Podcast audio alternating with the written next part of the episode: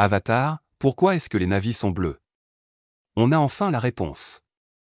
13 ans après la sortie du premier film, James Cameron revient le 14 décembre prochain avec Avatar, la voix de l'eau.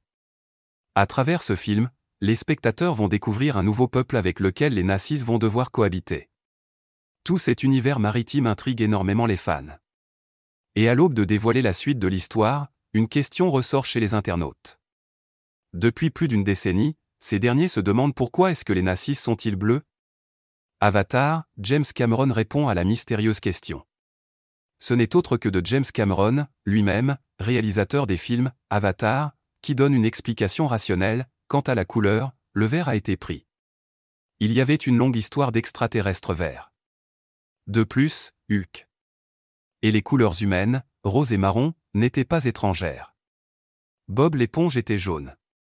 Cela a à peu près laissé du bleu et du violet.